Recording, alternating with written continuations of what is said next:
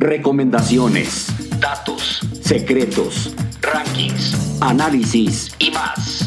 Esto es el spin-off del cine con Victoria Ruiz y Alessandra Pietrasanta. Bienvenidos al spin-off del cine a una sección especial llamada Fast Cut. En esta sección básicamente lo que vamos a hacer es contarles historias muy rápidas de todo lo que está sucediendo ahorita en el cine y noticias que definitivamente les van a interesar y pues esperamos que les guste mucho esta sección. Y el día de hoy vamos a tocar un tema que seguramente les va a interesar, que son las diferencias entre las mejores películas del cine por el American Film Institute y las películas taquilleras. Cuéntanos un poquito más, Vicky, de esta lista del American Film Institute. Bueno, el American Film Institute es una entidad cinematográfica que seguramente ya hemos hablado en alguna de nuestras eh, tomas y básicamente es una sociedad que se dedica a educar cineastas y honrar el patrimonio de las artes cinematográficas, sobre todo de Estados Unidos. Y pues bueno, eso es básicamente lo que vamos a hablar hoy. Tú cuéntanos, ¿de dónde sale porque tú y yo hemos platicado siempre como que es súper palomera esa película, ¿no? Entonces, ¿de dónde sale el término película taquillera y qué significa? Mira, las películas taquilleras son aquellas que atraen el público y consiguen grandes recaudaciones, como lo han hecho varias que vamos a mencionar el día de hoy. Pero sabes que Vicky, sobre todo las películas taquilleras entran entre los géneros de acción, de aventura, de fantasía, porque es lo más vistoso para la gente, porque incluye técnicas dentro de la producción que hacen que la gente lo vea como los cortes rápidos, el CGI, el VFX, que son los efectos especiales y mucho más que realmente hacen la audiencia mantenerse en la pantalla, lo que puede ser diferente un género de drama, de misterio o de suspenso. Entonces, varias de las que vamos a platicar hoy entran dentro de estos géneros. Bueno, Vicky, en el primer round se van a enfrentar Avatar con Citizen Kane, que tú nos vas a platicar de esta, pero primero hablemos de Avatar. Esta película fue estrenada el 17 de diciembre de 2009 y recaudó 2.803 millones de dólares y costó aproximadamente 400 millones de dólares. Esta, amigos, apenas se acaba de convertir nuevamente en el número uno de las listas de las películas más taquilleras, porque antes lo tenía Avengers Endgame, pero recientemente, en este año, se reestrenó en China, lo que hizo que las, la recaudación del box office incrementara a la cifra que les acabo de mencionar y de verdad, Vicky, que esta película fue un monstruo para la cinematografía, de verdad, de James Cameron, que es el director. Hizo una franquicia impresionante de lo que hoy conocemos como Avatar.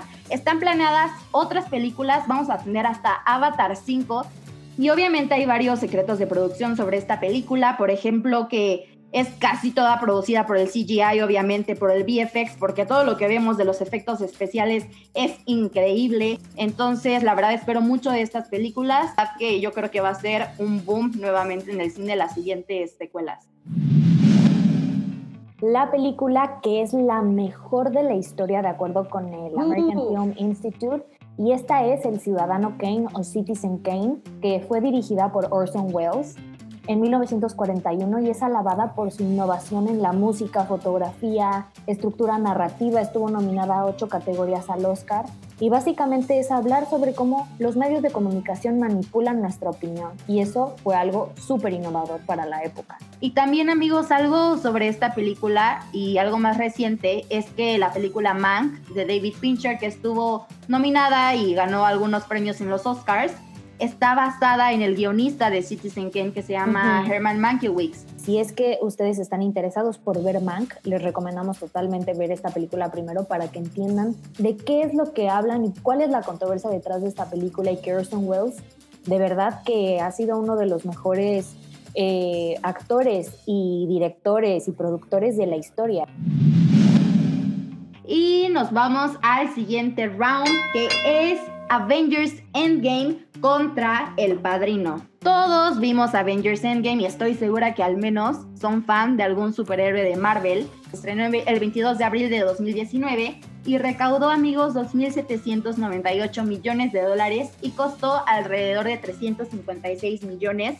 Definitivamente fue un cierre que todos esperábamos y también hay varios datos curiosos sobre esta película, por ejemplo, que tiene una de las escenas más caras de la historia del cine Que bueno, esto yo creo que es más relativo por el nivel de actores que participó en la escena del funeral de Tony Stark. Y bueno, también se incrementó demasiado el presupuesto porque la película es 95% CGI, eh, de efectos especiales, VIX. Entonces, tú como ves Avengers Endgame, por favor cuéntanos un poquito más del padrino que es contra la que está compitiendo, de la taquillera a la mejor de la historia. Bueno, definitivamente que en eh, Avengers Endgame es una película que la que más rápido ha ganado más de 2 mil millones eh, en todo el mundo. Entonces, Avatar lo hizo, llegó a esta, a esta cifra en 47 días, pero Endgame lo hizo en 11.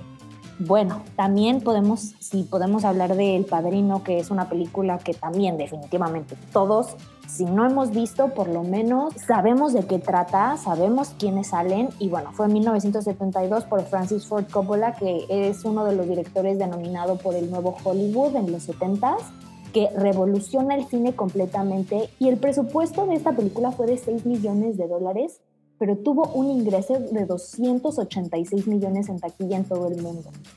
La mejor película de, cine de gangsters y también es un significativo cultural e histórico en la historia del cine. O sea, en muchas partes es denominada la mejor película superando a Citizen Kane, ¿eh? Titanic contra Casablanca. Titanic fue un éxito, fue la primera película en recaudar más de mil millones de dólares. Esta película nuevamente de James Cameron, que además de Avatar también hizo Titanic y por ello se considera como uno de los eh, directores más valuados de Hollywood. Titanic recaudó 2.195 millones de dólares y costó alrededor de 200 millones y de verdad el nivel de fidelidad que quiso enfocarle Cameron a su película es increíble. La creación del barco que costó bastante, incluso muchos dicen que costó más que el largometraje completo. Este, el apagarse tanto en cuanto duró el Titanic en hundirse, lo que eh, es igual reflejado en la película como un icono del cine de romance.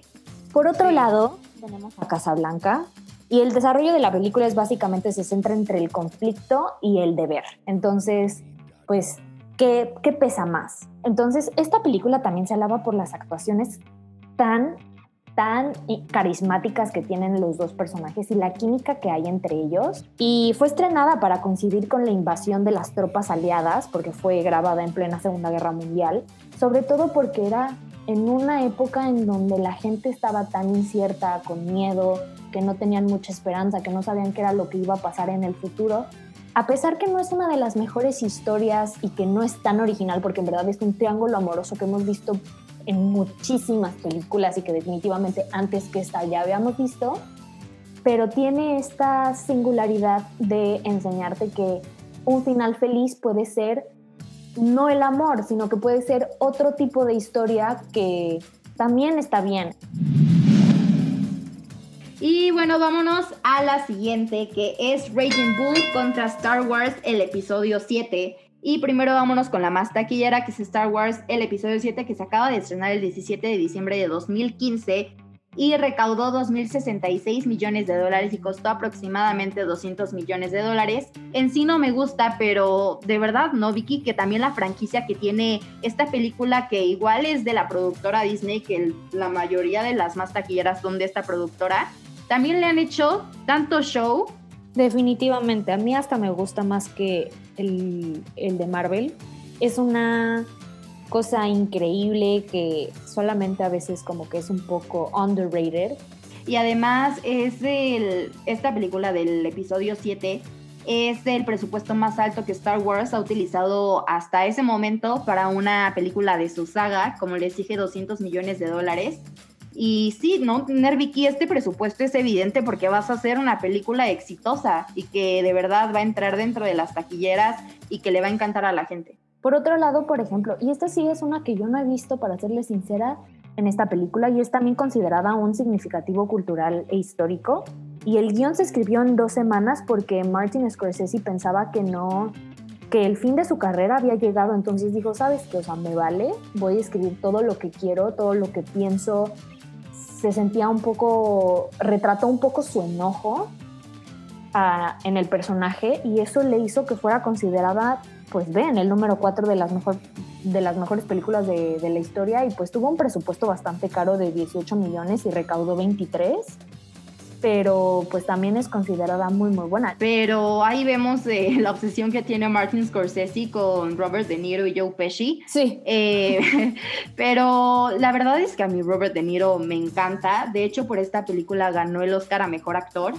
Y vemos a un Robert De Niro joven. La verdad a mí Martin Scorsese me encanta cómo dirige, me encanta el, también cómo se involucra en sus películas, tal como lo he hecho en varias, que pueda hacer cameos o realmente darse un papel. Si es que ustedes quieren ver más películas de Martin Scorsese, pueden ver Taxi Driver, Goodfellas, Casino, The, The Aviator, pueden ver Shutter Island, The Wolf of Wall Street, The Irishman, que salió el año pasado. Entonces, eh, pueden un poco tener más conocimiento si es que no les gusta Martin Scorsese y quisieran conocerlo mejor. Vamos al siguiente, a la siguiente posición, que es... Ya, la quinta. La quinta y era de la que estábamos hablando hace rato, Avengers Infinity War contra Singing in the Rain. Si me pones a elegir entre Avengers Endgame e Infinity War, yo me quedo con Infinity War. Fue increíble. Esta película costó 316 millones de dólares y recaudó 2.048 millones de dólares. Estrenó el 27 de abril de 2018. Y algo que tengo que decir porque estoy resaltando The Woman Power es que Zoe Saldaña tiene tres películas en las más taquilleras de la historia. Un aplauso, por favor, para esta mujer. De verdad que está muy infravalorada dentro del mundo del cine. No le dan realmente el mérito que tiene por sus papeles en Avatar y en la franquicia de Marvel. Este, sí, Infinity War tiene una calificación más baja que Endgame, tiene 69% en Rotten Tomatoes, pero creo que fue una película que a todos nos gustó. El tener este, esta conclusión después del chasquido de Thanos, y que de verdad esto impulsó para que muchas personas quisieran ver Endgame. De verdad fue algo que motivó a todos los espectadores a saber qué iba a pasar con todos los superhéroes que habíamos conocido desde hace 10 años. Que Endgame es la película más taquillera por Infinity War. Top 5 tenemos a Singing in the Rain, que es también una de mis películas favoritas de la vida. 1952, dirigida por Jim Kelly y Stanley Donen. Tuvo un gran éxito porque, bueno, en esa época eran puros musicales, ese fue el top de los musicales en la historia del cine y que todo el mundo iba a ver al cine porque todo el mundo cantaba y bailaba, que a lo mejor a mucha gente de ustedes no les gusta, pero que en los 50 será la fascinación de todo mundo, sobre todo para la audiencia estadounidense, y que pues fue la película más taquillera durante el mes de abril de 1952 y la escena más famosa todos conocemos, que es la de cuando Gene Kelly eh, baila abajo de la lluvia y que se cuelga de un faro y pues dice la leyenda que él estaba enfermo en, ese, en esa escena y que lograron grabar esta escena supuestamente en un día, que Gene Kelly la grabó en una sola toma pero después se desmintió y dijeron que más bien la grabaron en dos días. Entonces, bueno, ya la leyenda murió un poco. Pero otro mito que dicen es que la lluvia estaba hecha de agua y de leche para tener un efecto mayor en la cámara. Entonces, pues hay rumores de que pues igual tú te podías tomar la, la lluvia. es una última pregunta. ¿Tú eres más una persona de películas taquilleras o de películas ranqueadas no hay que descartar que porque algo gane mucho dinero, porque veamos actores que son los típicos que salen en las películas de Hollywood, ya es menos que una película que probablemente se hizo en los años 30, 40, 50. Yo no lo veo así. Yo soy fan de las dos. Yo me puedo aventar Singing in the Rain y después verme Avengers Endgame. A mí me gusta ver eh, ambas, me gusta analizar las dos. Yo también encuentro en Avengers Endgame varias cosas muy interesantes, el ver el detrás de escenas, el antes de los efectos especiales. Es muy padre también la, la magia que ahora se hace en la postproducción, que por eso digo que es importante ver las, transiciones, porque obviamente, por ejemplo, este James Cameron quería hacer eh, Avatar en 1999, por ahí. Obviamente no iba a conseguir en 1999 lo que pudo conseguir en 2009 en la película, ¿no? Por los avances tecnológicos también en el cine. Entonces yo, Vicky, me quedo con las dos. Yo creo que las dos son valiosas. Obviamente unas ganan más que otras porque son más afines a los gustos del público. Excelente respuesta. Igual concuerdo completamente. Muchas gracias por escucharnos. Espero que estos datos les hayan resultado muy interesantes. Y nos vemos la siguiente semana. El spin-off del cine con Victoria Ruiz y Alessandra Pietrasanta.